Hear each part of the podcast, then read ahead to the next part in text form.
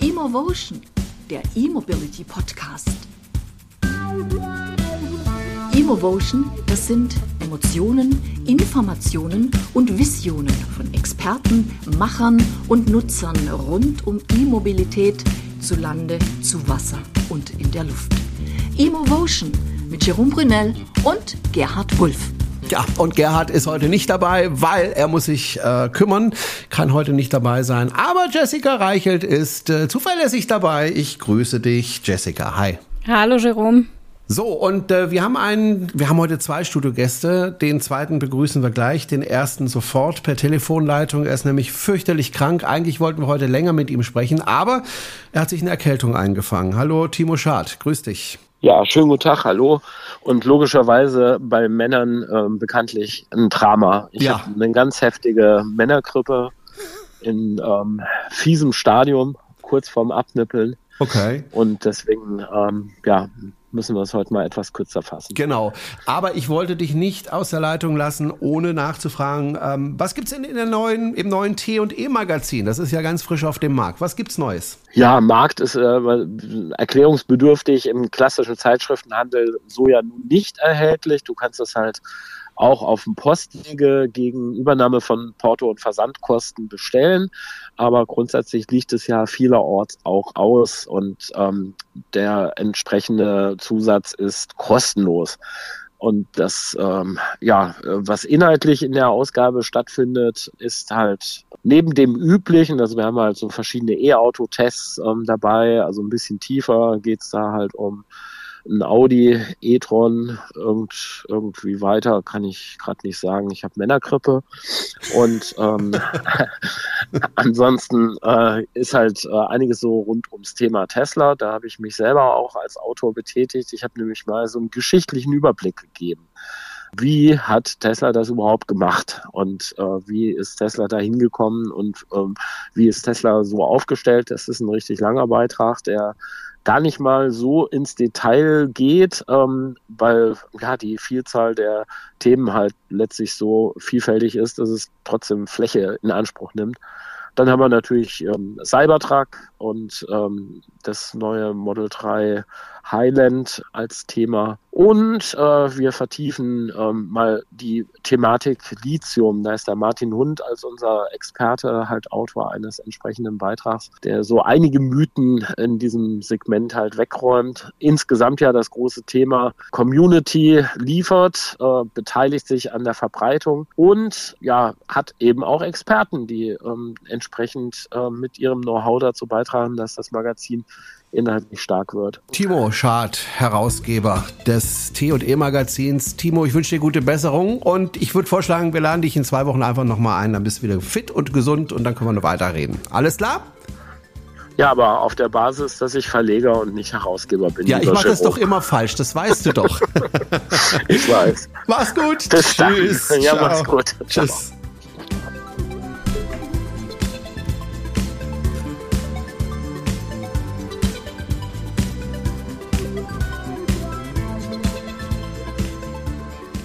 So, unser zweiter Studiogast ist heute Morell Westermann. Grüß dich, Morell. Hallo Jerome, guten Tag. So, ich hatte ein bisschen Pro Probleme mit meiner Technik hier. Jetzt können wir uns alle hören. So muss es sein. Morell, wir haben ja schon des Öfteren miteinander gesprochen und äh, wer diesen Podcast beziehungsweise den Vorgänger-Podcast schon gehört hat, der weiß auch, warum du da bist, beziehungsweise worüber mit dir gesprochen werden soll, nämlich über das Fliegen. Äh, unser gemeinsames Hobby, wobei ich es ja nicht mehr ausführe, du schon. Allerdings anders als ich das damals gemacht habe, nämlich damals noch mit dem Verbrennermotor ähm, mit einer Super Dimona, die aber sehr sparsam geflogen ist. Die konnte ich teilweise mit 14, 15 Litern ähm, pro Stunde fliegen. Ähm, das ist sehr wenig in der Fliegerei. Du fliegst inzwischen elektrisch, deswegen haben wir schon das eine oder andere Mal gesprochen. Und ich habe mir gedacht, wir sprechen mal wieder miteinander, weil es doch schon länger her ist, dass wir miteinander gequatscht haben. Ähm, weil ich einfach wissen wollte, gibt es jetzt eigentlich eine Entwicklung? Wie ist der Stand gerade in der elektrischen Fliegerei? Gibt es da neue Entwicklungen? Ähm, werden wir bald hoffentlich ganz viele Flugzeuge am Himmel haben, die ohne Sprit durch die Gegend fliegen? Darüber wollen wir heute Abend mal sprechen. Morell, wann warst du denn das letzte Mal in der Luft? Oh, das ist jetzt eine gemeine Frage. Ähm, jetzt ist Winter gewesen und ähm, es gab dort auch einige, also ähm, ich bin ja vom Herzen bin ich ein Segelflieger und seitdem die Motorfliegerei elektrisch möglich ist, bin ich ähm, auch in der Motorfliegerei. Ähm, man muss natürlich auch noch klassische Verbrennungsmotorflugzeuge fliegen können. Man lernt auch noch einen Teil seiner Ausbildung darauf. Also ich fliege auch ähm, normale Verbrennungsmotorflugzeuge. Die Dimona, die du angesprochen hast, ist ja eigentlich ein Motorsegler, ein TMG Touring Motor Glider. Ähm, eben relativ effizient als äh, Segelflugzeug angelehntes Motorflugzeug. Und ähm, die Motorflugzeuge, die ähm, für die Ausbildung hergenommen werden, sind sehr ähnlich dem Elektroflugzeug. Von daher auch nicht mehr ganz so furchtbar ineffizient, wie wir das vielleicht vor unserem geistigen Auge haben, wenn wir so an Cessna und Piper und so an diese Flugzeuge der 60er, 50er, 60er, 70er Jahre denken. Ähm, da sind wir heute sicher schon einen Schritt weiter gekommen. Wenn wir mal den Bogen aufspannen von ganz früher, eben 50, 60er, 70er Jahre, wo diese Privat-Kleinfliegerei ähm, irgendwo äh, in, in, etwas größere Stückzahlen gegangen ist. Die Stückzahlen in der Fliegerei sind immer noch furchtbar klein. Ähm, es gibt wenige tausend von diesen Kleinflugzeugen in ganz Deutschland und ähm, auch in der Schweiz und ähm, weltweit in Amerika ist es vielleicht ein bisschen verbreiteter, aber das sind sehr, sehr kleine Stückzahlen. Das heißt, es skaliert erstens nicht so sehr und somit ist also auch nicht so wahnsinnig viel Entwicklungsgeld drin und die Fliegerei ist noch intensiver reglementiert als die Automobilindustrie. Und so bewegen sich dort Dinge natürlich noch ein bisschen langsamer. Aber ich sage gerne, wir sind im Moment, das ist so vor drei Jahren, hat das angefangen, 2020 etwa, drei, vier Jahren, hat das angefangen mit der dritten Revolution der Luftfahrt. Ne, die erste Revolution ist so der ähm, Flug schwerer als Luft. Ne? Die ersten Versuche von Menschen in die Luft zu kommen, war ja mit Heißluftballonen und diesen äh, Wasserstoffideen. Ne? Man erinnert sich da so an die Hindenburg-Geschichten und die Zeppelin-Ära und so. Ähm, dann ähm, dem der schwerer als Luft mit Verbrennungsmotoren. Ähm, das waren die Brüder Wright, die Anfang des 19. Jahrhunderts heißt das, glaube ich, ne, 1912, angefangen haben zu fliegen und dann kam so Ende des Zweiten Weltkrieges die zweite große Revolution mit dem Turbinentriebwerk, den Strahltriebwerken und ähm, jetzt sind wir tatsächlich in der dritten Revolution der Luftfahrt, den elektrischen Triebwerken. Und da wiederum bewegt sich doch einiges, ähm, auch wenn man jetzt sagen kann, dass sich 50, 60 Jahre lang an dem großen Antriebskonzept nicht so wahnsinnig viel entwickelt hat. Wir haben alle diese Airbus-Boeing-Flugzeugen vor unserem geistigen Auge. Da ist von der technischen oder von Antriebsseite die letzten 40, 50 Jahre auch nicht so viel passiert. Klar, immer wieder inkrementelle Verbesserungen und hier ein Winglet dran und da ein bisschen optimiert und natürlich verbrauchen die weniger Sprit und alles. Aber so vom grundsätzlichen Antriebskonzept ist das nicht groß anders gewesen die letzten 50 Jahre. Und jetzt ändert sich das nochmal mit dem elektrischen Antrieb. Und da sind wir tatsächlich heute in der Fliegerei da, wo wir vor 10 oder 15 Jahren mit den Elektroautos waren. Bevor wir genauer darauf eingehen, sollte man vielleicht auch sagen, also beim Auto ist es ja so, wir kommen ja vom Benzinmotor und der Benzinmotor in einem Auto ist relativ leicht zu bedienen. Man nimmt den Starter, den Anlasser, macht den Motor an und dann fährt man. Fertig. Gut, man sollte vielleicht beachten, wenn der Motor kalt ist, dass man nicht so Vollgas gibt, mhm. äh, um ihn zu schonen und solche Geschichten. In der Fliegerei ist es dann doch ein bisschen komplizierter. Da geht es dann auch um Gemische, da geht es dann auch um Vergaservorwärmung, da geht es um Ladedruck, da geht es um Öltemperatur. Das sind alles Dinge, die man da beachten muss bei der Fliegerei. Muss den Motor erstmal warm machen vor dem Start und solche Geschichten. Da haben normale Autofahrer eigentlich gar keine Vorstellung von, wie ja. anachronistisch wir in diesen Kleinflugzeugen unterwegs sind, wie du es richtig an mhm. äh, beschreibst. Also wir haben tatsächlich äh, eine Gemischverstellung. Also wir können mit der Hand den äh, das Gemisch verstellen, fett oder mager, ne? wie man früher so aus den 70ern in den Autos hatte man, glaube ich, die letzten Choke, also wo man auch so ein bisschen Gemischverstellung machen konnte. Ähm, aber das ändert sich ja jetzt zum Glück auch. Also man muss ganz ehrlich zugeben, dass auch die Kleinflugzeuge mh, im Bereich Innovation mittlerweile auf diesen FADEC-Systemen basieren, also dieser, ähm, ähm, also wie so ein Gaspedal, wo ich ja im Grunde genommen nur noch die Leistung vorwähle und die Motorsteuerung macht dann den Rest beim Auto und äh, im Flugzeug genau das gleiche, wo ich den Leistungshebel habe und die Motorsteuerung ähm, liefert dann entsprechend die Parameter für das Triebwerk, das so ein bisschen in die Richtung der Leistung, die ich abfordere, dann auch ankommt.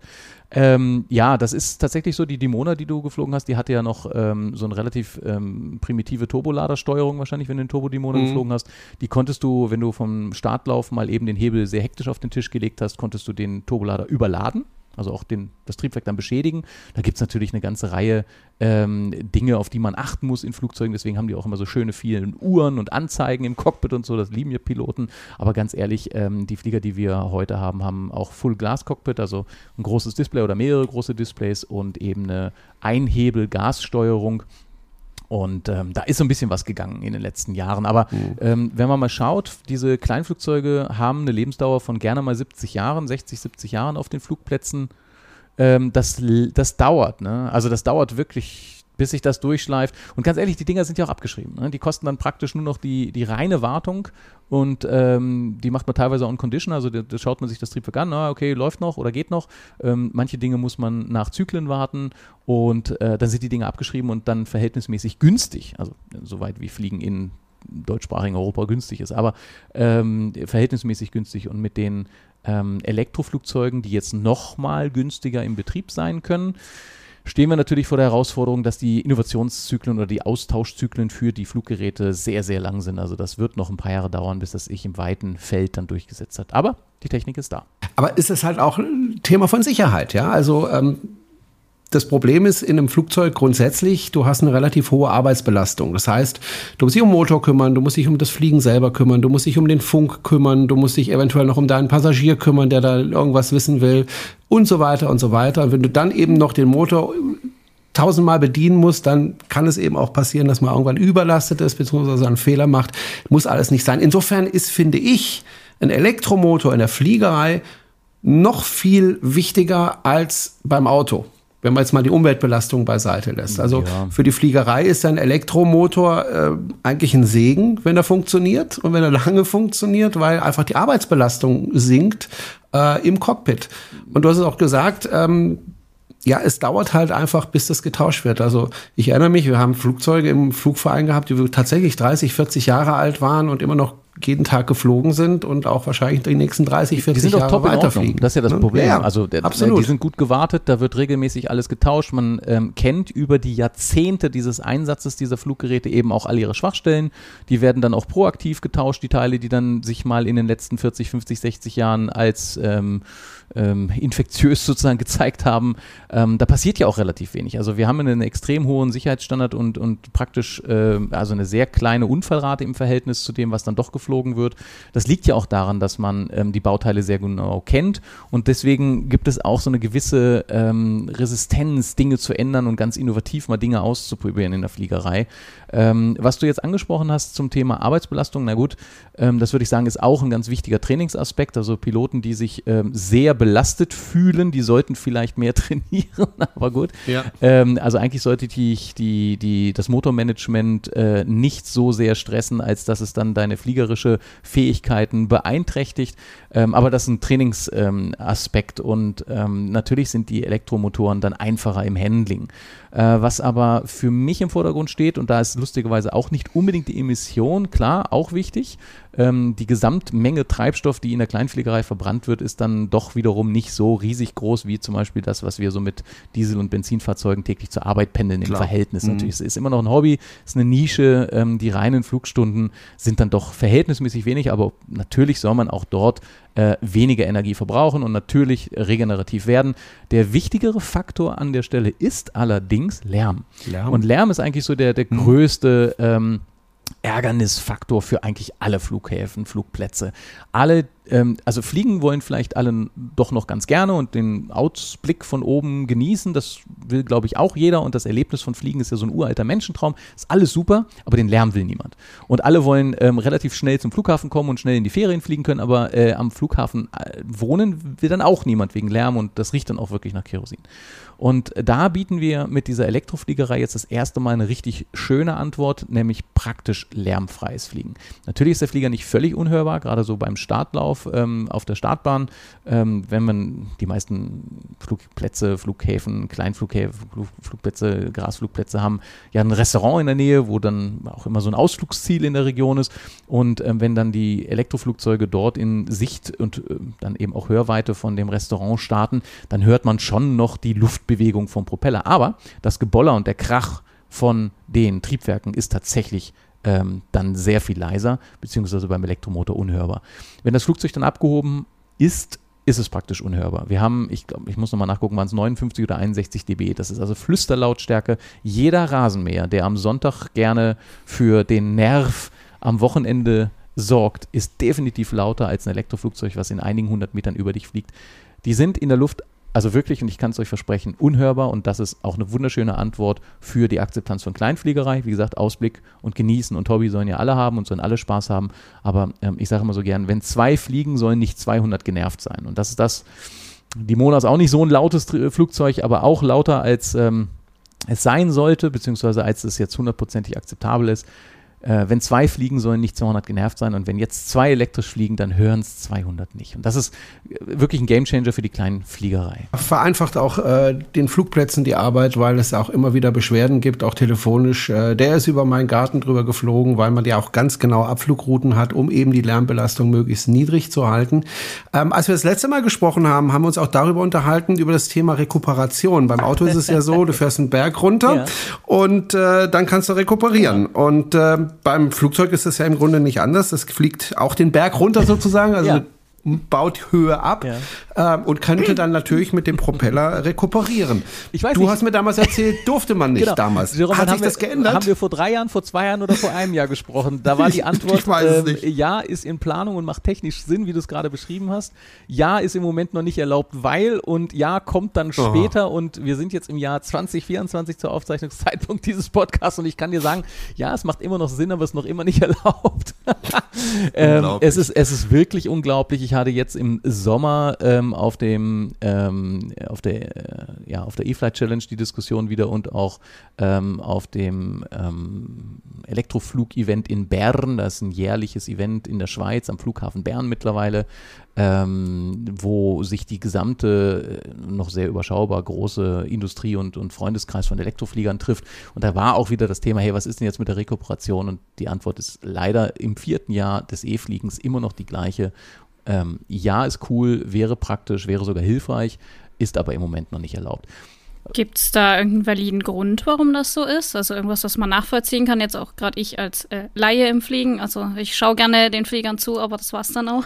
Also sehr stark vereinfacht, so sehr simplifiziert, dass es schon fast inhaltlich falsch ist. Aber bitte ähm, alle, die im Detail stecken, äh, mögen mir das verzeihen. Ähm, grundsätzlich ist es so, dass man in der Fliegerei jedes Risiko versucht zu minimieren oder zu eliminieren. Und das Aufladen von Batterien wird von den Bundesämtern als ein potenzielles Risiko gesehen. Also das Aufladen von Batterien ist mal potenziell gefährlicher als das nicht chemisch was mit denen machen. Und deswegen, ähm, weil es noch keine ausreichend äh, bewiesene Sicherheit gibt, hat man gesagt, dann lassen wir das erstmal. Und äh, im Verhältnis Risiko zu Nutzen ist der Nutzen nicht so groß, dass man bereit ist, dieses Risiko vom, äh, von der Zulassungsseite zu tolerieren oder zu akzeptieren.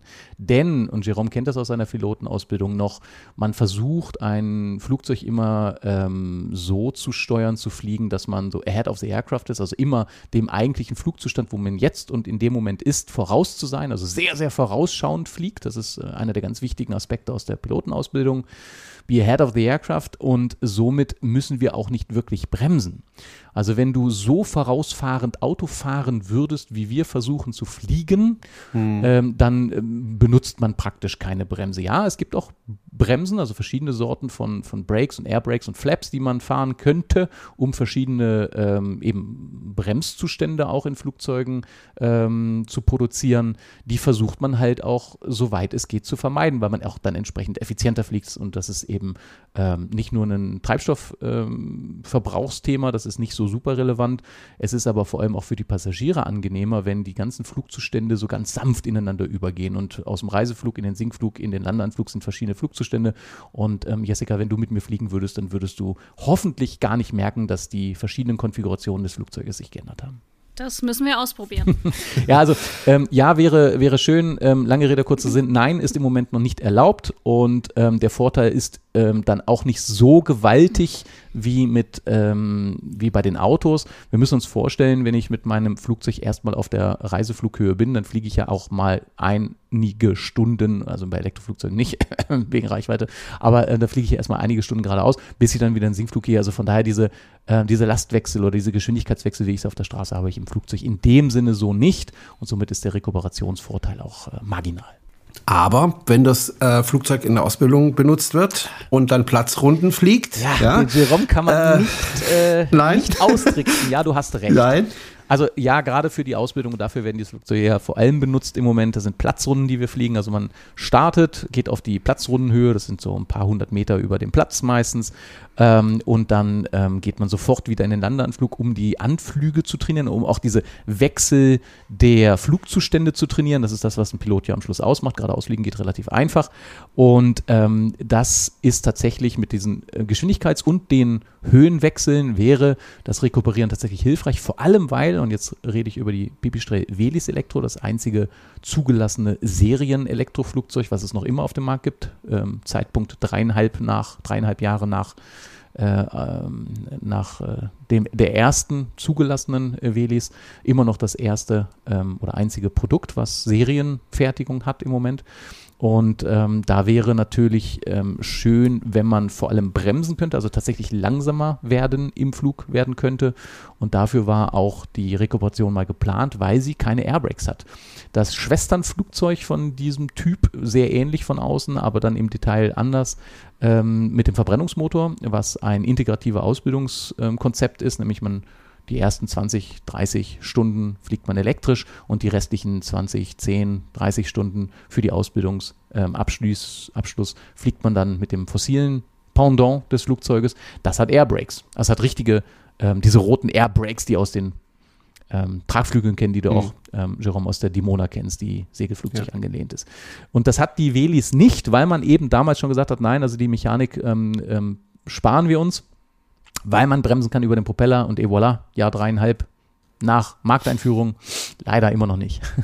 ja, wie bremst man dann? Also stellt man das Flugzeug dann quer, indem man ins Querruder tritt oder wie bremst man dann ab, wenn man die Airbrakes nicht hat? Äh, sehr vorausschauend fliegen ist äh, eine sehr, sehr ähm, hilfreiche Methode. Und ja, man kann das Flugzeug slippen, also man kann es tatsächlich querstellen, wie auch Segelflieger das machen. Die Segelflieger aus mhm. der ganz frühen Zeit, 40er, 50er, 60er Jahre, hatten nicht immer Airbrakes. Ähm, die konnte man tatsächlich, also die, wirklich die Bremsklappen, die senkrecht aus dem Flügel rauskommen, die dann äh, so wie Butter, Butterbrotdosen im Wind stehen und dann erheblich bremsen. Ähm, diese Flugzeuge hat man in einem sogenannten Slip oder im ja, Norddeutsch heißt das, glaube ich, Slip, aber die, die hochdeutsche Variante ist der Seitengleitflug. Da kreuzt man die Ruder, das Querruder und das Seitenruder, sodass das Flugzeug um die Hochachse sich quer dreht und dann tatsächlich, ähm, nicht ganz, aber mit der Flügelspitze vorausfliegt. Also. Es fliegt nicht 90 Grad zum Flugweg, aber es fliegt äh, schon einige 40, 50 Grad teilweise zum Flugweg. Ja. Das sieht spektakulär aus, das sieht vielleicht sogar erschreckend aus für die Leute, die dann eben an diesen Cafés an der Landebahn sitzen und denken, was macht denn der? Vor allem für die Passagiere sieht das sehr seltsam genau, aus, wenn man sie nicht vorwarnt. Vorher an, sonst äh, gucken die sehr sparsam, weil man guckt nämlich nicht mehr geradeaus äh, auf die Landebahn, sondern guckt man plötzlich so über die Tragfläche Richtung Landebahn. Das ist für Leute, die nicht wissen, was da passiert, natürlich sehr überraschend. Äh, ja, die ja. Velis kann man slippen oder im Seitengleitflug machen. In der Schweiz heißt das Glissade. Wir sind ja sehr französisch angenähert hier. Es wird dir gefallen, Jerome. Und ja, ähm, und ähm, ja die kann man, äh, die kann man in den Seitengleitflug bringen, um noch ein paar ähm, Meter die Landung zu verkürzen, aber ähm, eigentlich macht man das mit einem sehr vorausschauenden Fliegen, ja. Aber wenn ich dich so höre, äh, habe ich so das Gefühl, äh, kannst mich ja korrigieren, wenn es nicht so ist, dass in den letzten Jahren nicht viel vorangegangen ist in der elektrischen Fliegerei, oder? Autsch, ja. Also äh, ja, kann man so sagen. Das kann man so betrachten, ähm, das kann man so sagen, aber auf der anderen Seite dreieinhalb Jahre sind nun auch wirklich keine riesenlangen Zyklen für einen Marktsegment wie die Elektrofliegerei. Wenn man jetzt weit rauszoomt, könnte man das so behaupten und sagen, ja, das stimmt, es gibt immer noch erst ein Serienprodukt Pipistrel Velis Elektro. Es gibt jetzt ein zweites ähm, im UL-Segment, das ist die Elektra Trainer, mit der ich jetzt im Sommer ja auch wieder was Lustiges machen konnte. Jessica, wir sprachen gerade schon drüber, alle schönen Elektroflug-Events enden auf Norderney. Das zweite Mal, dass ich mit dem Elektroflieger auf Norderney war, war jetzt diesen Sommer mit dem ähm, Elektra Trainer, das ist ein deutscher Hersteller, der im Bereich UL, also auch von der Konfiguration ähm, eher wie so ein Touring-Motorglider, lange gestreckte Tragflächen, Side-by-Side, -Side, Cockpit, aber sehr schmal, sehr aerodynamisch, windschlüpfrig. Ähm, in diesem Fall ein Einbein-Fahrwerk und ähm, ja, ähm, eben auch einen, einen sehr kleinen, verhältnismäßig leistungsmäßig kleinen Elektromotor vorne dran. Und dieses Flugzeug, die Elektra Trainer, kann schon knapp drei Stunden elektrisch fliegen. Und das ist wenn man die hohe Flughöhe hat, sagt man, okay, es passiert ja eigentlich nicht viel. Aber wenn man dann ins Detail schaut, muss ich sagen, innerhalb von drei Jahren Faktor 5 in der Reichweite. Und das ist cool. Also, welche das Technologie entwickelt sich schon in drei Jahren um den Faktor 5 in so einer Metrik wie die Reichweite? Hm. so gesehen doch sehr viel, aber so sichtbar für den Herrn und Frau Zeitungleser, Podcasthörer eher weniger weil der Markt auch nicht so groß ist und die Anzahl Produkte jetzt weder in, in äh, Anzahl verkaufte noch in Varianz von Produkten so groß ist. Wenn man jetzt nochmal schaut, was sich sonst noch alles tut aus dem Bereich Forschung und auch eben Fördermittel, die da verwendet werden und auch verschiedene neue Geschäftsmodelle, die da im Moment entwickelt werden, dann passiert da schon ganz, ganz viel. Wir haben elektrische Senkrechtstarter, äh, die, die Lufttaxis, ne, wie sie gerne mal heißen. Da haben wir in Deutschland ja zwei Firmen, äh, Volocopter mit so einer Helikopterersatz und Lilium mit so einem neuartigen ähm, Senkrechtstarter und senkrecht landenden Fluggerät mit Tragflächen dran. Ähm, da bewegt sich tatsächlich einiges. Äh, wir haben weltweit knapp 300 Firmen, die sich ums elektrische Fliegen kümmern. Das ist also ein explosionsartiger Zuwachs an Firmen, die sich um dieses Thema kümmern. Wenn man vorher mal schaute, dann konnte man die Hersteller für Flugzeuge, Kleinflugzeuge wie auch Großflugzeuge irgendwie an zwei Händen mehr oder weniger abzählen. Ne? Ein paar hatten wir schon genannt, dann kommen noch eher Boeing und Airbus und die Großen noch dazu und vielleicht noch eine Handvoll andere, kleinere, ein bisschen Pilatus oder so. Aber das ist ein sehr überschaubarer Markt gewesen und wenn man jetzt plötzlich sagt, oh, 300 neue Namen, dann ist das etwa so wie in der Elektromobilität am Boden. Wir hatten ja früher auch eine überschaubare Anzahl von etablierten Automobilherstellern und jetzt kommen dann Firmen um die Ecke, wie jetzt müsst ihr mir helfen. Ne? Ähm, diese Orca Funky Cat, von welchem Hersteller ist der noch? Äh, iWays kannte man nicht, Maxon kannte man nicht, BOD kannte man bis vor kurzem nicht, Tesla mhm. gibt es ja auch erst seit 15 Jahren. Ähm, also da gibt es eine ganze Reihe von Namen oder Herstellern, die jetzt auf den Markt kommen mit diesem neuen Antriebskonzept und lustigerweise sehr ähnliche Entwicklung haben wir in der Aviatik, in der, in der Luftfahrzeugindustrie auch, dass wir nicht nur neue ähm, Firmen haben mit völlig unbekannten, bisher unbekannten Namen, ne? Lilium gibt es auch noch nicht so ewig und Volocopter gab es vorher auch noch nicht, und, äh, sondern auch noch mit neuen Fluggeräten. Also diese Fluggeräte, die gab es einfach vorher nicht. Früher hatten wir Helikopter und Flächenflugzeuge, vielleicht noch ein paar Exoten mit Skiern dran in der Schweiz und vielleicht dem einen oder anderen schwimmfähigen Dings drunter gebaut. Ähm, das war es dann aber so mehr oder weniger an Fluggeräten, die man so hatte. Und ähm, jetzt haben wir diese Volocopter-Dinger, diese Multicopter, wie sie EHang zum Beispiel bauen, die EHang 216 ähm, ist so ein, so ein, so ein, ja, eine Drohne, eine personentragende Drohne, wie die Kameradrohnen, die wir haben, nicht mit vier, sondern mit acht oder vielleicht sogar noch, ähm, ich glaube, zwölf, zwölf Rotoren dran, ein bisschen Redundanz noch mit eingebaut, aber so vom Konzept her ein Multirotor. Also passiert unglaublich viel, wenn man äh, dann doch im Detail hinschaut. Also ja, das ist eine nicht ganz so einfach zu beantwortende Frage. Ähm, ja, die Entwicklung ist nicht so wahnsinnig schnell, wie ich es mir jetzt auch wünschen würde. Hm, wir sprachen über das Rekuperieren, es dauert irgendwie länger, als man immer denkt, warum dauert das so lange.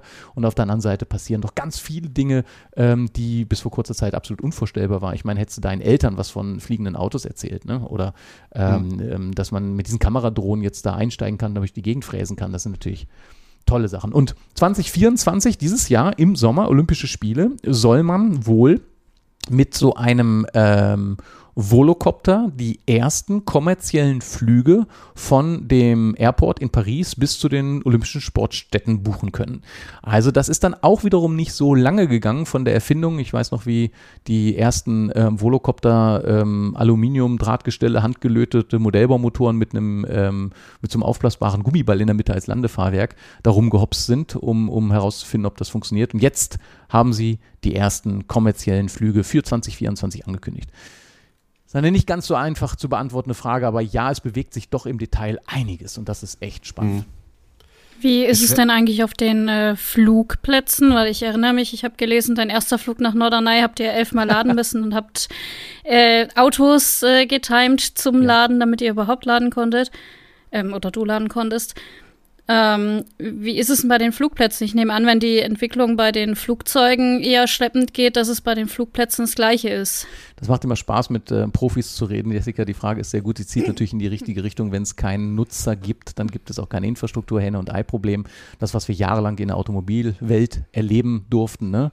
Solange es keine Elektroautos hier gibt, äh, installiere ich hier keine Ladestation. Ja, aber wäre doch cool, wenn wir Ladestationen hätten, dann hätten mehr Leute Bock auf ein Elektroflugauto. Äh, die Diskussion haben wir auf Flugplätzen lustigerweise identisch, wobei es ein bisschen einfacher geworden ist, weil die meisten Leute verstanden haben, wie schnell es auf der ähm, Automobilseite dann doch gegangen ist. Stand jetzt und heute haben wir keinerlei Ladeinfrastruktur auf Flugplätzen. Es gibt ein paar Ausnahmen in der Schweiz, zehn Stück, wo auch Elektroflugzeuge stationiert sind, wo dann eine Ladestation für dieses Elektroflugzeug ist. Da sind wir an dem nächsten Punkt. Die Ladeinfrastruktur für Elektroflugzeuge ist im Moment proprietär. Also das, äh, die Pipistrel Velis Elektro hat ein eigenes Ladegerät, was auch nur für dieses Flugzeug kompatibel ist, nicht CCS oder weiß nicht, Shademo oder irgendwas, was man so kennen würde oder mal benutzt hatte oder so. Hat auch keinen äh, Typ 2 oder einen CCS-Stecker, sondern halt auch noch einen GBT-Stecker, den man also in Europa gar nicht kennt. Das ist also sehr, sehr ähm, proprietär noch. So ein bisschen vergleichbar mit den ersten Jahren Tesla, wo Tesla mit den Superchargern um die Ecke gekommen ist mit einem eigenen Stecker und äh, oder mindestens einer eigenen Belegung des Steckers. Und äh, da sind wir jetzt in der Fliegerei auch, wie ich sagte. Wir sind heute da, wo wir vor 10, 15 Jahren mit der Automobilindustrie waren. Und auch das wird sich sehr bald ändern. Ähm, Strom haben die Flughäfen ja. Das heißt, die Grundlage ist mal geschaffen. Äh, wo der Strom dann aus welchem Stecker, in welchem Protokoll, in welcher Art und Weise der dann da rauskommt, das müssen wir dann noch definieren. Da bewegt sich was. Ähm, wenn wir jetzt aber für die ähm, Pipistrel Velis Elektro mit ein bisschen Fördergeldern so eine Infrastruktur aufbauen würden, wäre es dennoch eine Sackgasse. Weil im Moment lädt dieser Flieger mit um die Handbuch 20 kW, reale 17. Ähm, Flieger fliegt etwa, ja, nicht ganz eine Stunde und lädt etwas über eine Stunde. Also ich sage immer fliegende Stunde und ladende Stunde und beides ist gelogen. So ein bisschen weniger fliegen und ein bisschen mehr laden, aber so alle zwei Stunden kannst du wieder in die Luft. Und ähm, diese Ladeinfrastruktur jetzt aufzubauen in der Dimension, auf dem Stecker, auf dem proprietären Protokoll, wäre einfach nur äh, Perlen für die Säue. Und deswegen ist es gut, dass man die Flugplätze jetzt äh, zum Beispiel mit großen PV-Anlagen ausstattet, dass sie halt viel Leistung zur Verfügung potenziell hätten, dass sie ähm, da ihre Wahrnehmung drauf schärfen, dass sich das bewegen wird und dass sich das entwickeln wird und welche Stecker und welche Protokolle und welche Spannungslagen wir da haben werden, das muss die Industrie in den nächsten Jahren zeigen. Schau dir ein Lilium an, der wird einen völlig anderen Bedarf an Energie haben wie ein Volocopter und wieder was völlig anderes wie so ein ähm, Aviation Alice, das ist ein Flächenflugzeug mit neun Sitzplätzen. Sieht eigentlich aus wie so ein Business-Jet. Sehr elegant, sehr schön gemacht, voll elektrisch. Also diese Flugzeuge werden auch völlig unterschiedliche Anforderungen haben. Aber die Grundlage brauchen wir, Strom und das regenerativ und davon viel. Und ähm, wenn wir an dem Punkt bei den Flughäfen angekommen sind, haben wir den ersten Schritt gemacht. Du hast vorhin die äh, Volocopter angesprochen, also Drohnen, artige Geräte, wo man sich so reinsetzen kann mit mehreren Propellern drumherum. Ich finde die Teile total faszinierend, wenn ich das so sehe. Man sieht ja oft Bilder davon und so erste Flugversuche und so weiter. Ähm, das Problem, was ich mit den Teilen habe, ich hätte, glaube ich, ein bisschen Angst. Weil bei einem Flächenflugzeug ist es so, wenn der Motor ausfällt, naja, dann hast du halt noch ein Segelflugzeug und dann kannst du dir irgendwo aussuchen, wo du landest. Und wenn du dich nicht zu ungeschickt anstellst, dann hast du eine gute Chance, das auch zu überleben. Bei den Teilen denke ich mir, naja, was ist denn, wenn jetzt der Computer, der die Dinger steuert, weil da brauchst du ja einen Computer, äh, wenn der sich aufhängt? Ja, also wenn er einfach mal sagt, Strike, keine Lust mehr, oder wenn einer der Motoren ausfällt, oder, oder, oder. Ähm, ich würde mich in dem Ding nicht sehr sicher fühlen. Kannst du mir da irgendwie erklären, dass es doch sicher naja, was ist? Was du beschreibst, ist natürlich eine Frage der ähm, Verlässlichkeit von Komponenten oder auch eben von Software. Ähm, das kannst du durch ganz viel erproben und über jahrelange Erfahrung dann beweisen. Das ist der Grund, warum sich so langsam Dinge in der Aviatik entwickeln, weil man halt mit diesen Erfahrungswerten ähm, eben sicher geht, dass man sehr kleine Risiken hat und äh, diese kannst du zum Beispiel mitigieren, indem du Redundanzen einbaust. Also wenn du äh, mehrere unabhängig voneinander redende Systeme hast, ähm, dann kann auch mal eins äh, sterben, ohne dass es gleich einen fatalen Defekt gibt. Und die Volocopters beispielsweise haben ähm, ja eine ganze Reihe von Propellern, die an jeweils einem einzelnen Motor hängen und die an einzelnen ähm, Leistungsreglern hängen, die an verschiedenen Batteriesträngen hängen. Also die sind so verschaltet und so gebaut, dass der Ausfall von zum Beispiel einem Battery Pack nicht das Fluggerät vollständig äh, unfliegbar macht, sondern nur in seiner Leistungsfähigkeit einschränkt. Ähm, Genau, also das sind verschiedene Methoden, lange Rede, kurzer Sinn wieder an der Stelle. Mit Redundanzen kannst du das Risiko des Ausfalls von einem System abdecken und wenn du das schlau und so verschaltest, dass es dann immer noch fliegbar bleibt, dann ist das komplette Absturzrisiko ein bisschen kleiner geworden. Wie ich sagte, der E-Hang ähm, Multicopter, der hat ja, ich glaube, jetzt muss ich nachgucken, ich glaube, es sind äh, drei auf jeder Seite, also sechs Ärmchen, an denen Propeller sind und dann sind, glaube ich, zwölf Motoren dran. So. Zum Fliegen, und das wissen wir von der DJI-Drohne, würden vier reichen. Und mathematisch, je nachdem, wie du die Propeller hast, würden sogar drei reichen. Und wenn du jetzt ähm, dir diese E-Hang-Drohne anschaust, dann ähm, können eine Reihe von Trieb, also Antrieben ausfallen, ohne dass das Ding unsteuerbar wird. Und für den Fall, dass das dann nicht mehr fliegbar ist, planen sie auch so einen ballistischen Fallschirm, wobei das eine Frage der Nutzlast wiederum ist. Das wird dann eher bei diesen Lastendrohnen, die auch jetzt in der Schweiz immer mehr zum Einsatz kommen, um die Helikopterflüge für die Hüttenversorgung zu reduzieren, weil die sind sehr ineffizient. Du hast ein Riesenfluggerät, mhm. Blech, Riesenturbine, um ein paar hundert Kilo Futter und Getränke auf die ähm, auf die Hütten zu bringen oder Versorgungsmittel auf die Hütten zu bringen. Und das machen sie mittlerweile mehr und mehr mit solchen Drohnen. DJI beispielsweise hat jetzt auf der CES 24 in Las Vegas, die die letzten Tage gerade war, eine 30 Kilo Lastendrohne präsentiert. Und die hat auch ähm, optional einen ballistischen Fallschirm. Wenn ich also diesen Drohnentransport, ähm, ich glaube, die hat acht Propeller dran, über, ähm, ich sag mal, kritischen Infrastrukturen oder, oder bebauten oder bewohnten Gebieten ähm, ähm, durchführe, dann will ich vielleicht so diese zweite Schicht von Sicherheit in Form eines Fallschirms haben. Jedes UL hat ja einen Rettungsfallschirm, deswegen muss auch jeder UL-Pilot eine Schulung machen zum Thema Sprengstoff, weil äh, da ja Sprengstoff drin ist in diesen Raketen, die das da rausschießen. Ähm, ja, bin ich mal gespannt, ob das dann auch bei diesen Drohnen äh, der Fall sein wird. Also ich glaube, ich würde mich ein bisschen sicherer fühlen, wenn dann noch zusätzlich so ein Rettungsfallschirm wäre, den man auslösen kann. Ja, also ich weiß nicht, also dieses, äh, dieses Fallschirm für ULs als Pflicht äh, würde mich im ersten Schritt jetzt nicht äh, in die Richtung denken lassen, dass das jetzt besonders sicher wäre, sondern dass man halt in der UL-Zulassungsrichtlinie so viele äh, etwas dünnere Käsescheiben übergelassen hat, dass man das gerne mit dem Fallschirm abdecken möchte. Denn ähm, ja. richtige Flugzeuge, da kennst du die UL-Piloten und die richtigen Piloten, da kennst du ja. Und, das, und, und, und dann treffen sie dann einen Airliner-Pilot, der lacht dann über beide. Also ähm, eben diese, ähm, diese normalen ähm, zugelassenen Flugzeuge, PPL-Flugzeuge, die diese Echo ähm, ähm, Zulassung in Deutschland haben und in der Schweiz die äh, Hotel Bravo-Zulassung mit ähm, den Buchstaben dran, ähm, sind eine andere Kategorie Flugzeuge, die nicht zwingend einen Fallschirm haben müssen, weil sie halt ähm, andere Prüfungsvorschriften und andere Bauvorschriften haben. Ja, aber grundsätzlich ist es eine gute Sache. Man hat einen zweiten, man hat einen Plan B. Und gerade in der Schweiz, wenn ich auch mit einem normalen, nicht UL-Flugzeug äh, über die Alpen fliege, ist ein Fallschirm oft eine gute Idee, weil wir äh, weite Strecken haben, wo du äh, nicht viele schlaue Landeoptionen hast. Genau. Also von mhm. daher ist manchmal auch ein, ein Fallschirm ähm, trotz einem sehr sicheren und, und, sehr gut geprüften Flugzeug eine sehr gute Option.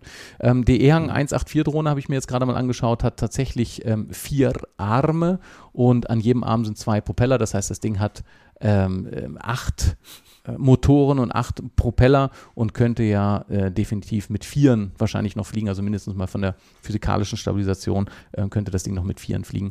Mm, und diese, ähm, diese andere Drohne, die eins, äh, wie heißt sie denn noch, die eins, äh, ja, weiß ich nicht. Also die haben mehrere Kategorien mittlerweile von diesen Fliegern. Ähm, die haben dann auch zwei, vier, zwei, vier, sechs, acht Arme, also 16 Propeller und 16 Motoren dran.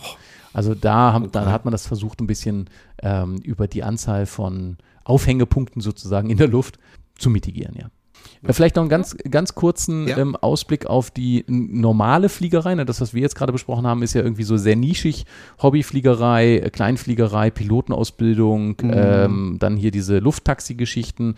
Äh, wann fliegen wir elektrisch in die Ferien, ist eigentlich so eine Standardfrage, die ich nach meinen Vorträgen zu dem Thema Elektrofliegen bekomme. Da gibt es ja schon kleinere Flugzeuge, so wie ich mitbekommen habe, die auch ordentliche Strecken fliegen können. Je nachdem, wo du in die Ferien fliegst, ne? Aber ähm, ja, das. Könnte ich denn zum Beispiel nach Mallorca fliegen? Das dauert normalerweise zwei, drei Stunden mit dem Flieger. Könnte ich nach Mallorca fliegen? Zwei, drei Stunden bei 800, 900 km/h sind auch schnell mal 1600 bis 3000 Kilometer, ne? Nein, also elektrisch wird das keinen Sinn machen, weil wir halt im Moment noch das Problem haben, Batterien verhältnismäßig schwer zu haben ähm, und die Batterieenergiedichte nicht so hoch ist die, wie die von fossilen Treibstoffen. Die Diskussion haben wir bei den Autos ja auch, wobei da ist Gewicht äh, natürlich relevant, aber nicht ganz so relevant wie mit ähm, Flugzeugen. Und äh, da hat es dann als erstes kommt dann immer, ja, was mit Wasserstoff? Das ist etwa die ähnliche Antwort wie mhm. auf der Automobilseite. Das ist ähm, auch sehr schwierig. Ähm, ich staune immer wieder, wie viele Wasserstoffflugzeugprojekte ähm, es gibt. Und ich muss immer den Kopf schütteln, weil sich das physikalisch mir irgendwie nicht erschließt, wie das Sinn machen soll. Ähm, der Wirkungsgrad einer Wasserstoff-Brennstoffzelle und die Energiedichte dann von den Tanks. Und gerade wenn du so 700 Bar Tanks hast, dann willst du eigentlich besonders rund, also möglichst runde Formen haben und runde Formen sind das, was du in Flugzeugen nicht sonderlich gut unterbringen kannst, wenn es aerodynamisch sein soll. Ähm, das ist also alles schwierig. Auch dort ähm, haben wir eine Effizienzverlust von etwa 50 Prozent. Eine Wasserstoffbrennstoffzelle braucht ja fast 50 Prozent ihrer äh, erzeugten Energie für den Kompressor, Lufttrockner, Luftkühler und den ganzen Kram. Also da ist auch die Energiedichte des gesamten Antriebskonzepts nicht so wahnsinnig groß. Ich glaube, dass auf absehbare Zeit Wasserstoff keine richtig schlaue Antwort ist für Flugzeuge, mindestens mal nicht äh, Brennstoffzelle. Wasserstoffdirektverbrennung müsste man sich mal angucken. Dafür weiß ich dann zu wenig von der ähm, Strahltriebwerkstechnologie, als dass ich sagen könnte, dass das eine Option ist. Im Moment sehe ich es eher nicht. Und wenn man jetzt mal schaut, ähm, um da eine Antwort für alle deine Hörer zu haben, wenn wir synthetische Treibstoffe machen, Synfuels, E-Fuels, wenn wir synthetische Treibstoffe machen, dann lasst sie doch bitte den Flugzeugen, weil wir sie dort am meisten brauchen werden. Ja, lassen wir es da stehen und äh, reden gleich weiter mit Morell.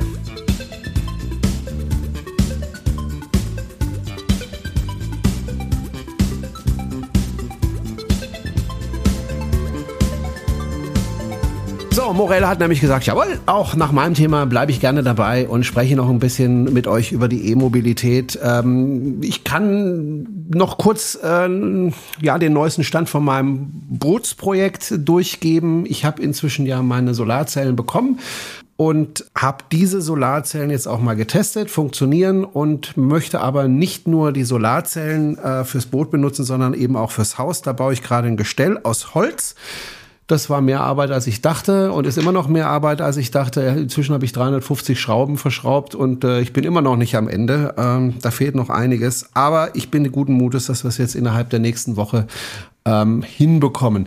Dann wollte ich mich eigentlich gestern, äh, wir zeichnen am Sonntag auf, am Samstag äh, wollte ich mich ja eigentlich mit der Jessica treffen. Und äh, zwar einfach deswegen, weil Jessica in Stuttgart war. Ich habe es leider nicht hingeschafft, aber ähm, das ist eigentlich schade, weil ich habe ein gutes Essen verpasst, ne? Mhm, total. Wir waren sehr, sehr lecker essen und es war auch ein Platz für dich frei. Ähm, Aber du hattest dann doch ein bisschen sollen. Probleme, äh, nach Hause zu kommen. Du hattest eigentlich ursprünglich geplant, mit dem Zug anzureisen, hast du dann doch nicht gemacht aus zeitlichen Gründen. Ähm, das war vielleicht dann doch nicht die beste Idee, weil du bist fast gestrandet auf dem Rückweg, ne? Ja, äh, tatsächlich. Also wir waren erst ähm, jetzt die Nacht irgendwie um halb drei zu Hause. Ähm, ich bin immer noch der Meinung, ich habe das Auto mit 39 Prozent in Zuffenhausen auf dem P&R abgestellt. Und als wir losgefahren sind, waren es nur noch 17 Prozent. So ganz kann ich mir das nicht erklären. Ähm, gut, lange Rede, kurzer Sinn. Ladestopp muss her. Ähm, ich hatte was rausgesucht. Ähm, das war dann nicht mehr zu erreichen mit dem Akkustand. Also nächstbeste ähm, Raststätte, Ladesäule. Und ich sehe von weitem schon das äh, Symbol, was niemand sehen möchte, der unbedingt laden muss. Rot. Rotes Symbol. Out of order. Mit 2%, ne? Kein Strom. Und mit 2%, ja. Und ich habe ja nur Chademo. Also da war zwar ein wunderschöner Ionity-Standort. Aber der hilft mir halt nicht. Also wieder rauf auf die Autobahn und mit meinen 2% weitergekrochen. Zur nächsten Lademöglichkeit, da hat es dann auch geklappt. Wir haben Strom bekommen. Allerdings ähm, hat das Laden ziemlich lange gedauert. Und ähm, das Auto hat auch die Kapazität, die ich laden kann, erstmal begrenzt und hat mir quasi gesagt, nö, also du kannst jetzt hier nicht auf 80 Prozent hochladen, ich gebe dir erstmal nur 30.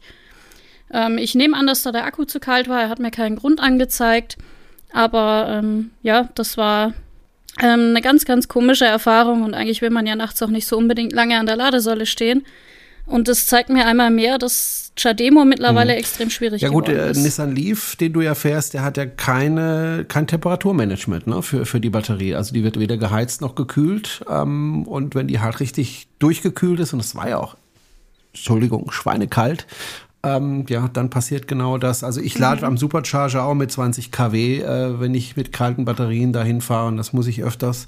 Ähm, ist dann natürlich kein Spaß und ähm, ja, ich sag's ja immer wieder zu dir, du musst den Nissan Leaf verkaufen, du ein gescheites Auto kaufen. Das ist einfach nicht mehr zeitgemäß, der Nissan Leaf, finde ich.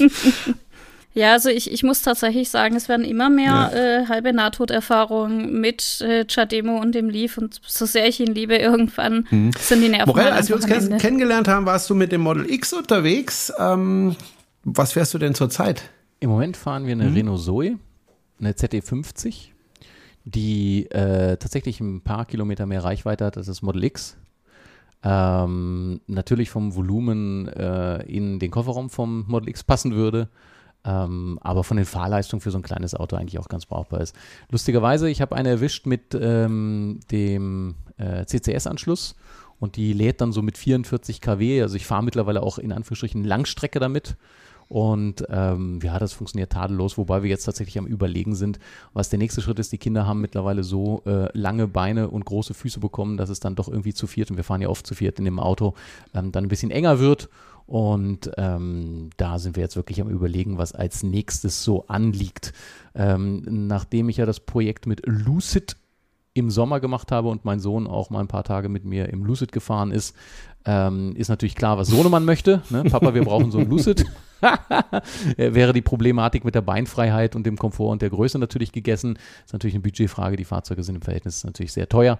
Ähm, wobei 886 Kilometer Reichweite auch ein Wort sind. Also Jessica, wenn ich jetzt gerade höre, was du so an Ladestress hattest und State of Charge und die Geschichten, ähm, der Lucid Air hat 886 Kilometer Reichweite. Ich glaube, deine Hörer muss man nicht überzeugen, dass Reichweite kein Problem ist, aber sag es mal weiter an alle Leute, die immer noch denken, sie müssen 1000 Kilometer täglich zur Arbeit pendeln mit Anhänger bei 200 km/h im Durchschnitt der Lucid könnte eine Antwort sein. Ähm, wir haben ja dieses kleine E-Flug-Event, äh, Elektroflugzeug gegen E-Auto im Sommer gefahren, um zu zeigen, dass man quer durch Deutschland ohne zu laden fahren kann. Haben sie tatsächlich gemacht. Und wir haben äh, mit dem E-Flugzeug eben auch gezeigt, dass man äh, drei Jahre nach dem ersten Weltrekordflug das Ganze auch an einem Tag machen kann. Jessica, du sprachst eben von elf mal laden und drei Tage. Ja, wenn ich jetzt ähm, mal meinen Hut ähm, oder das Headset des Elektroflugpilotens gegen den Hut des Zukunftsforschers tausche, da bewegen sich natürlich eine ganze Reihe Dinge in die richtige Richtung bei der E-Mobilität. Wir sprachen ja zu Beginn schon über die verschiedenen neuen Namen, die dort mit Produkten auf den Markt kommen. Ähm, jetzt habe ich ein bisschen was über die Reichweitenentwicklung gesprochen. Ihr selber oder eure Hörer, die das, ähm, die das Thema verfolgen und selber täglich nutzen, merken, dass wir mit mehr Reichweite und schnelleren Ladezeiten um die Ecke kommen. Also das äh, entwickelt sich genau in die richtige Richtung. Ich äh, wage mal ein bisschen eine Voraussage zu machen oder Vorausausblick zu wagen, ähm, dass wir äh, mit den 886 Kilometern Reichweite des Lucid, glaube ich, so die Spitze vom Eisberg kennengelernt haben und jetzt äh, nicht noch Autos entwickelt werden, die weit über die 1000 Kilometer kommen, weil es einfach keinen Sinn macht, ja, einen großen Akku in ein Auto zu packen, mit dem man rein technisch 1000 Kilometer fahren könnte, aber nicht muss, weil man halt sowieso irgendwann mal Bio, Biopause machen möchte, muss oder wird.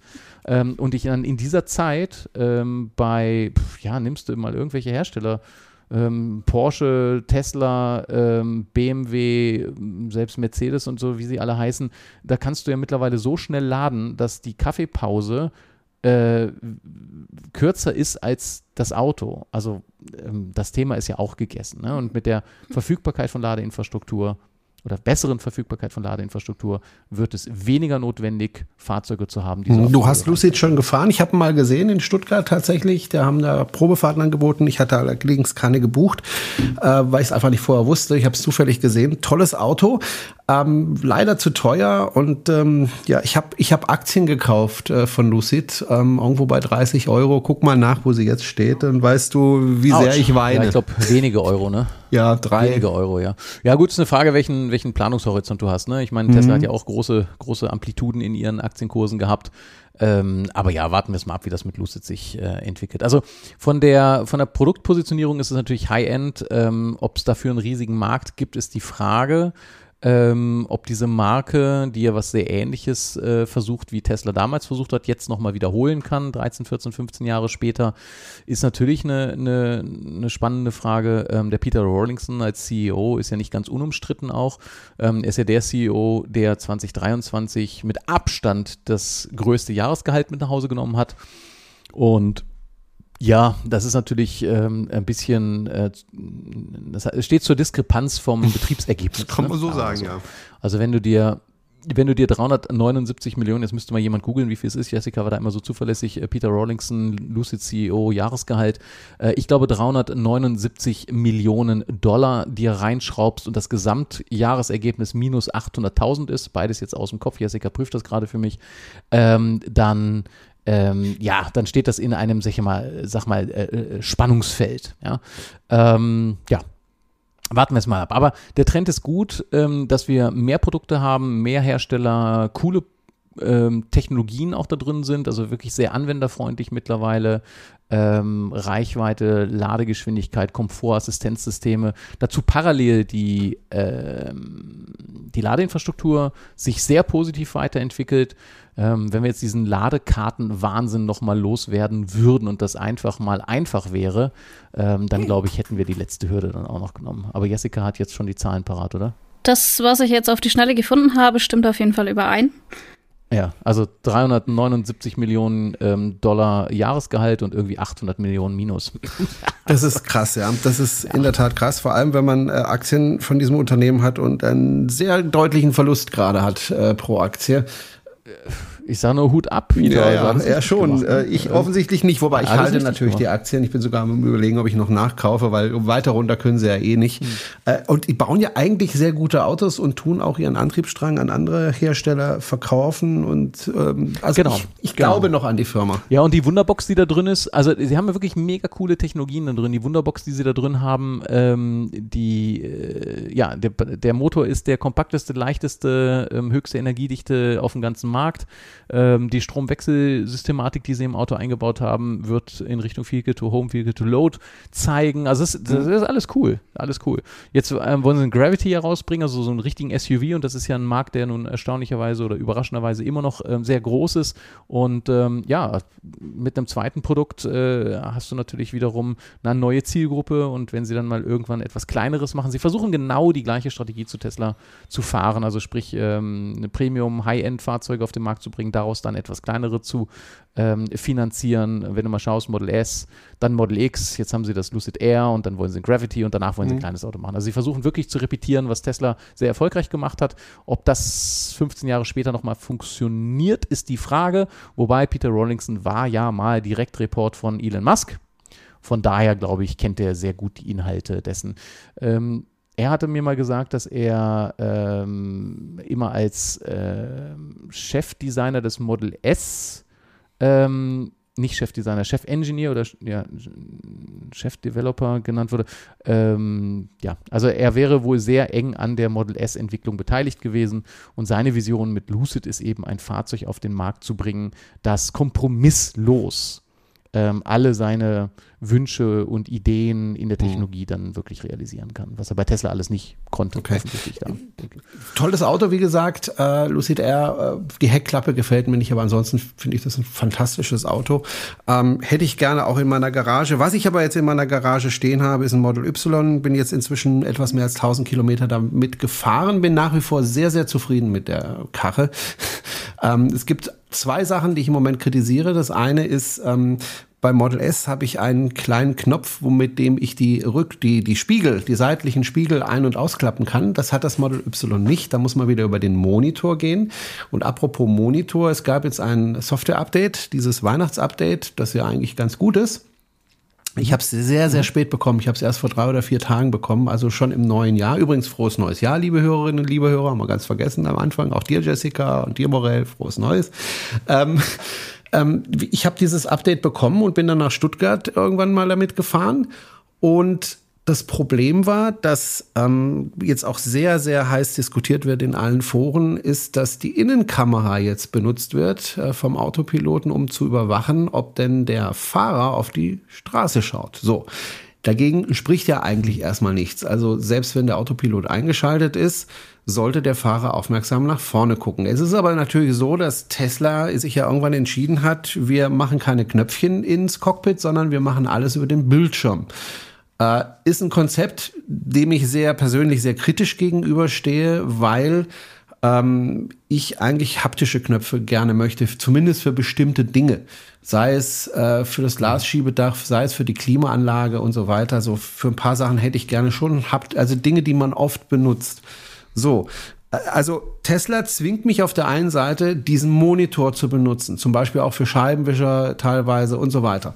Ähm, zwingt mich dazu, mhm. diesen Monitor zu benutzen. Auf der anderen Seite ist es jetzt eben so, wenn du den Autopilot eingeschaltet hast und dich dann mit diesem Bildschirm beschäftigst, zum Beispiel um die Klimaanlage zu verstellen, dann fängt er an zu meckern und sagt, hey, guck bitte auf die Straße. Ja, und äh, ehe du dich versiehst, bekommst du einen Strike, hast du fünf Strikes, schaltet er den Autopilot für eine Woche ab. Das ist im Moment für eine Woche. Für eine Woche. Ja, also das ist äh, durchaus umstritten, weil, also ich habe einen Strike bekommen, einen von fünf, während ich auf die Straße geschaut habe. Irgendwann hat, kam plötzlich dieser rote, rote Lenkrad. Äh, mhm. Hier, du hast einen Strike. So. Ähm, obwohl ich auf die Straße. Also das funktioniert nicht zuverlässig, das ist das eine. Das andere ist, ich habe ja für diese Funktion Autopilot Geld bezahlt. Und Tesla geht jetzt hin und sagt, ja, du hast zwar Geld bezahlt, aber du kriegst es jetzt eine Woche nicht. Edgy Badge. äh, das wird mich jetzt nicht so wahnsinnig stören, weil ich nicht viel Langstrecke unter der Woche fahre. Aber wenn du ausgerechnet am nächsten Tag dann in Urlaub fahren musst, äh, dann hast du ein echtes Problem, weil das ist schon sehr hilfreich auf Urlaubsfahrten. Und äh, jetzt habe ich Diskussionen gelesen, dass gesagt, ja, du musst ja auch schon echt bescheuert sein, wenn du fünf Strikes kassierst. Äh, nee, musst du nicht. Wann werden die denn resettet? Nach einer Woche. Strikes wieder? Und ich weiß oh, jetzt aber also, nicht, äh, mhm. wenn ich jetzt einen, ich habe jetzt einen. Eigentlich wie so ein zu schnell ja, Punktesystem ja, also. in Deutschland, ne? So wie das, wie das Punktesystem da in. Äh, ja, in, äh, ja, genau. Ja. Nur woher nehmen die sich das Recht, frage ich mich da, mir da Dinge zu streichen, für die ich bezahlt habe. Jessica, das gibt's in deinem Nissan Leaf nicht, sowas. Nee, also so ein Strike-System auf jeden Fall nicht, nee. Äh, Fände ich auch ähm, echt unwitzig, weil ich meine, ich habe ja auch zumindest ähm, den Pro-Pilot, also ähm, Abstandstempomat mit äh, aktiver Spurhaltung.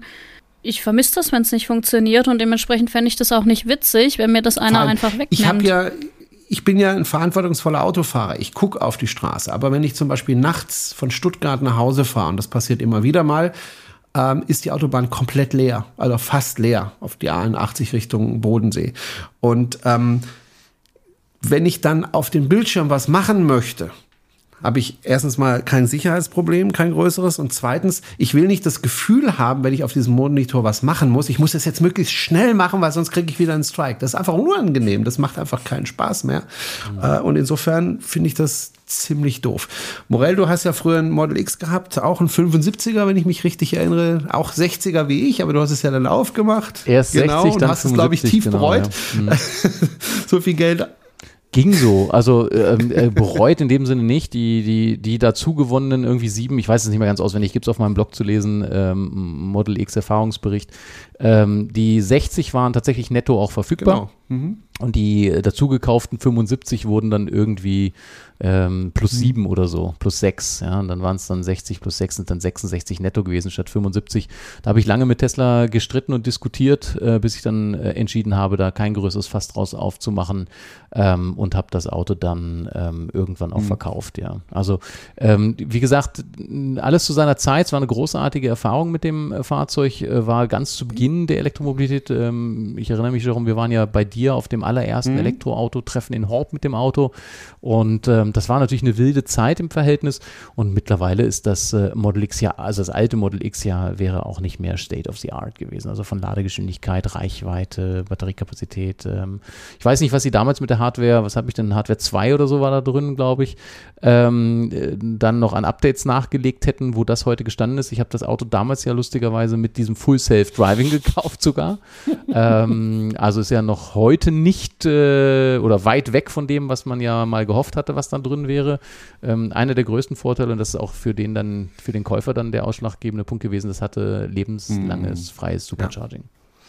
Und äh, wenn du dann netto 220 im Winter, 270 im Sommer Kilometer hast, ist die Frage, wie sehr ist das dann auch wiederum hilfreich. Ne?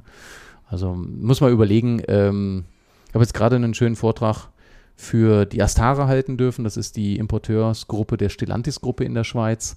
Ähm, die sind natürlich jetzt sehr neugierig geworden, ob sie mir nicht mein Auto noch zur Verfügung stellen können zum Testen, ob sie mich nicht aus ihrem Portfolio noch überzeugen können. Und da bin ich sehr gespannt. Ich kriege jetzt demnächst den Maxon.